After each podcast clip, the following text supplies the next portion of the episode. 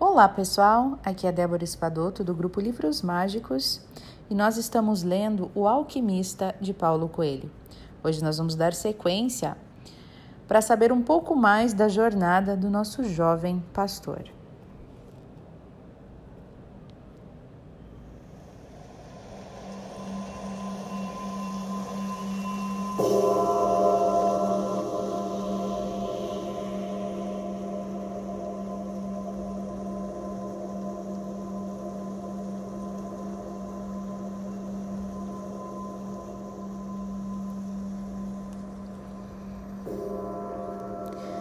A partir de então, os homens subiam a ladeira e ficavam cansados. Então, lá no topo, havia uma loja de belos cristais com chá de menta refrescante.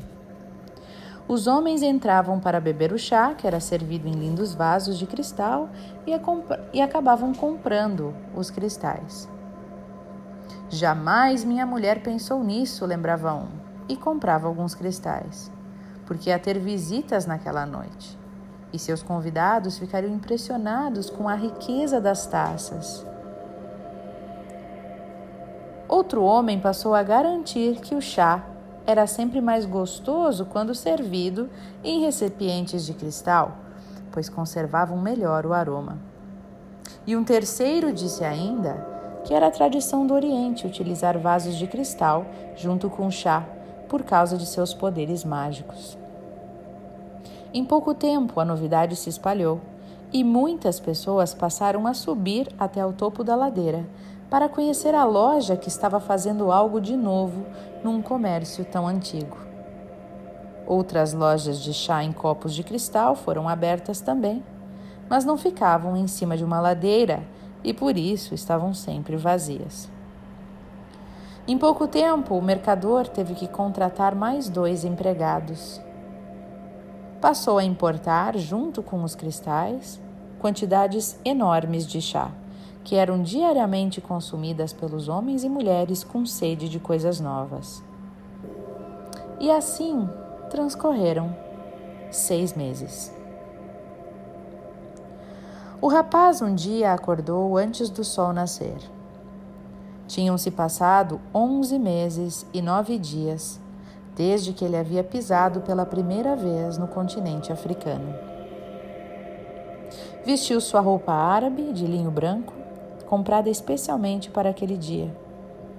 Colocou o lenço na cabeça, fixo por um anel feito de pele de camelo. Calçou as sandálias novas e desceu sem fazer qualquer ruído. A cidade ainda dormia.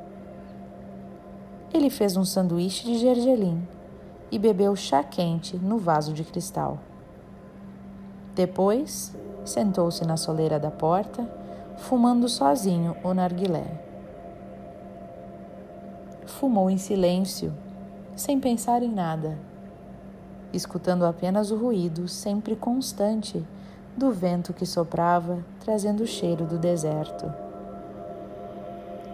Depois que acabou de fumar, enfiou a mão num dos bolsos, num dos bolsos do traje e ficou alguns instantes contemplando o que havia retirado lá de dentro. Havia um grande maço de dinheiro, o suficiente para comprar 120 ovelhas, uma passagem de volta e uma licença de comércio entre seu país e o país onde estava. Esperou pacientemente que o velho acordasse e abrisse a loja. E os dois então foram juntos tomar mais chá. E o rapaz disse: Vou embora hoje. Tenho dinheiro para comprar as minhas ovelhas e você tem dinheiro para ir a Meca. O velho não disse nada. Peço sua bênção, insistiu o rapaz. Você me ajudou muito. O velho continuou a preparar o chá em silêncio. Depois de um certo tempo, porém, virou-se para o rapaz e disse: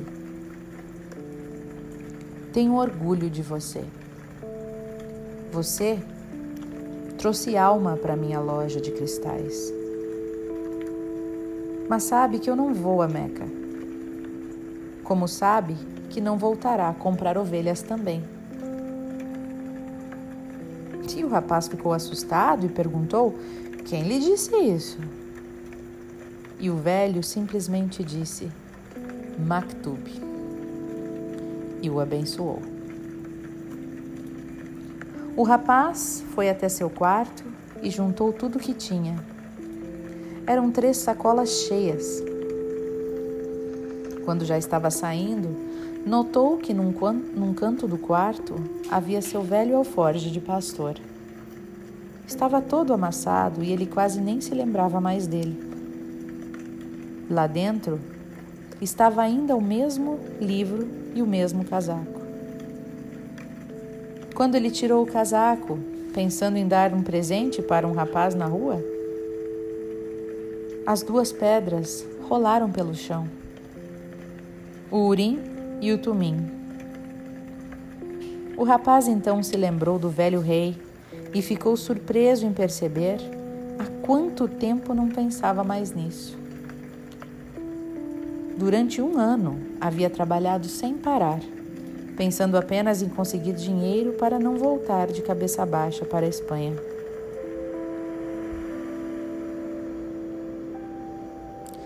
Velho rei havia lhe dito: Nunca desista dos seus sonhos. Siga os sinais.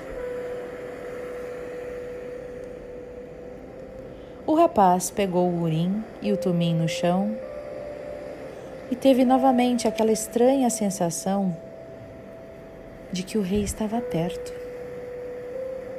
Trabalhara duro durante um ano e os sinais indicavam que agora era o momento de partir. O rapaz pensou: vou voltar exatamente a ser o que eu era antes. E as ovelhas não me ensinaram a falar árabe.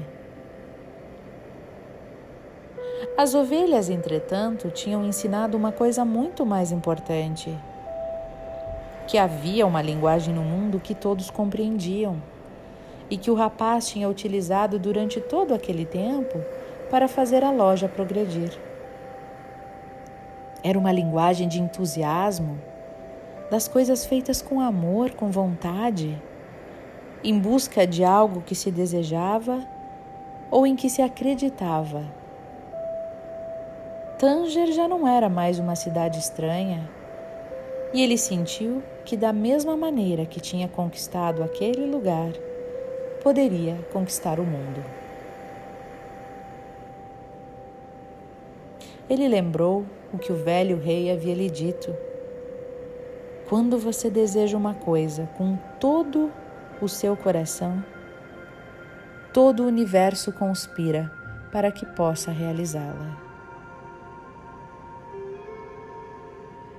Mas o velho rei não falara de assaltos, de desertos imensos, de pessoas que conhecem os seus sonhos, mas não desejam realizá-los.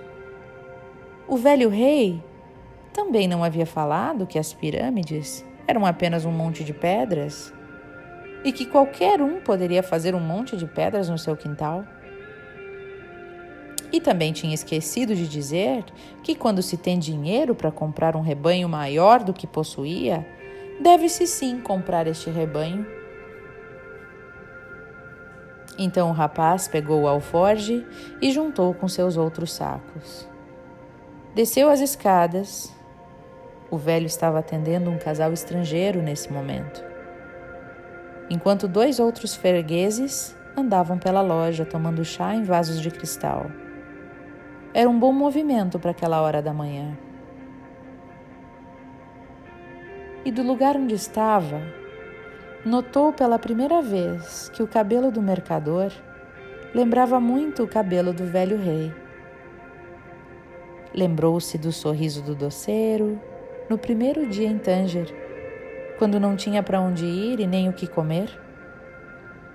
Também aquele sorriso lembrava o do velho rei como se ele tivesse passado por aqui e deixado uma marca, pensou o rapaz. E cada pessoa não tivesse já conhecido este rei em algum momento de suas existências, quem sabe? Afinal de contas, ele disse que sempre aparecia para quem vive a sua lenda pessoal.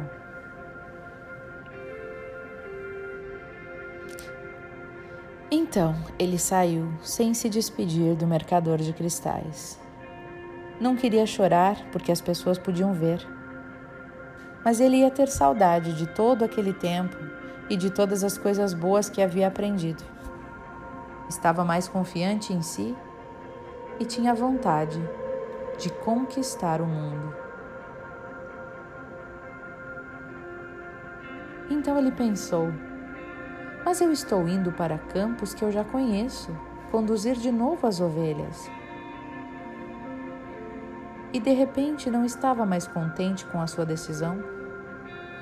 Tinha trabalhado um ano inteiro para realizar um sonho e este sonho, a cada minuto, ia perdendo a sua importância. Talvez porque não fosse o seu sonho. Hum, quem sabe é melhor ser como mercador de cristais e nunca ir a Meca e viver da vontade de conhecê-la. Mas estava segurando o urim e o tumim nas mãos, e estas pedras lhe traziam a força de vontade daquele velho rei. Por uma coincidência ou um sinal, o rapaz pensou: por alguma coincidência, ele chegou ao bar onde havia entrado no primeiro dia. Não havia mais o ladrão. E o dono lhe trouxe uma xícara de chá. E o rapaz continuava a pensar: Sempre poderei voltar a ser pastor. Eu aprendi a cuidar das ovelhas e nunca mais me esquecerei de como elas são mas talvez não tenha outra oportunidade de chegar até as pirâmides do Egito. O velho tinha um peitoral de ouro e ele sabia minha história. Ele era um rei de verdade. Ele era um sábio.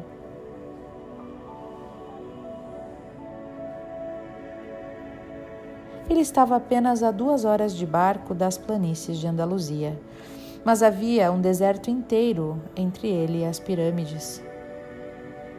E o rapaz percebeu, talvez, esta maneira de pensar, a mesma situação. Na verdade, ele estava duas horas mais perto do seu tesouro. Mesmo que para caminhar estas duas horas tivesse demorado quase um ano inteiro.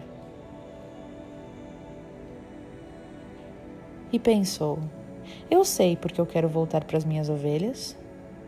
Eu já conheço as minhas ovelhas. Não dão muito trabalho, podem ser amadas. Eu não sei se o deserto pode ser amado, mas é o deserto que esconde o meu tesouro. Se eu não conseguir encontrá-lo, eu poderei sempre voltar para casa. Mas de repente a vida me deu dinheiro suficiente e eu tenho todo o tempo que preciso. Por que não? E sentiu uma alegria imensa naquele momento. Ele sempre podia voltar a ser pastor de ovelhas. Sempre podia voltar a ser vendedor de cristais. Talvez o mundo tivesse muitos outros tesouros escondidos, mas ele havia tido um sonho repetido e tinha encontrado um rei. E isso não acontecia com qualquer pessoa. Ele estava contente quando saiu do bar. Havia se lembrado de que um dos fornecedores do mercador trazia os cristais em caravanas que cruzavam o deserto. Manteve o urim e o tumim nas mãos e, por causa daquelas duas pedras, estava de volta ao caminho de seu tesouro. Dissera o velho rei: sempre estou perto dos que vivem a lenda pessoal. Interessante, né, gente? Interessante ver como a gente às vezes está apegado a uma, a, um, a uma coisa que é tranquilo, né? Uma coisa que a gente já conhece, aonde a gente se sente seguro, a uma zona de conforto. E não é exatamente o que o rapaz queria. Ele, no fundo, ele não tinha esquecido o sonho dele de ir atrás do, do tesouro perdido dele, mas ele estava a ponto de desistir porque ele sentiu que voltar a fazer o que ele fazia era mais seguro para ele. E quantas vezes a gente faz isso, né? A gente vai volta atrás para um lugar que a gente já conhece por medo de ir para um lugar desconhecido, mesmo que aquele lugar novo represente é, algo maravilhoso. A gente tem muito medo do que do que a gente não conhece. Como ele diz, as ovelhas, ele já sabia que elas podem ser amadas, ele já sabe se, se movimentar naquela situação e naquela, na, naquela, naquele trabalho, digamos assim. Agora, entrar deserto adentro, atrás das pirâmides do Egito, não é uma coisa que ele conseguia nem imaginar na mente, né? E se jogar no escuro é uma coisa que a gente tem medo. Então se pergunte hoje se você não está é, nos pés, né? No, se você tivesse no lugar do, do jovem pastor, o que você faria? Com dinheiro na mão para comprar o dobro de ovelhas? O que você faria na situação dele? Você voltaria atrás? Voltaria para suas ovelhas? Ou você iria para o novo, para o seu sonho? Responda honestamente. Não precisa dizer a ninguém. Responda para se conhecer melhor. Um beijo no coração de todos e até o nosso próximo áudio.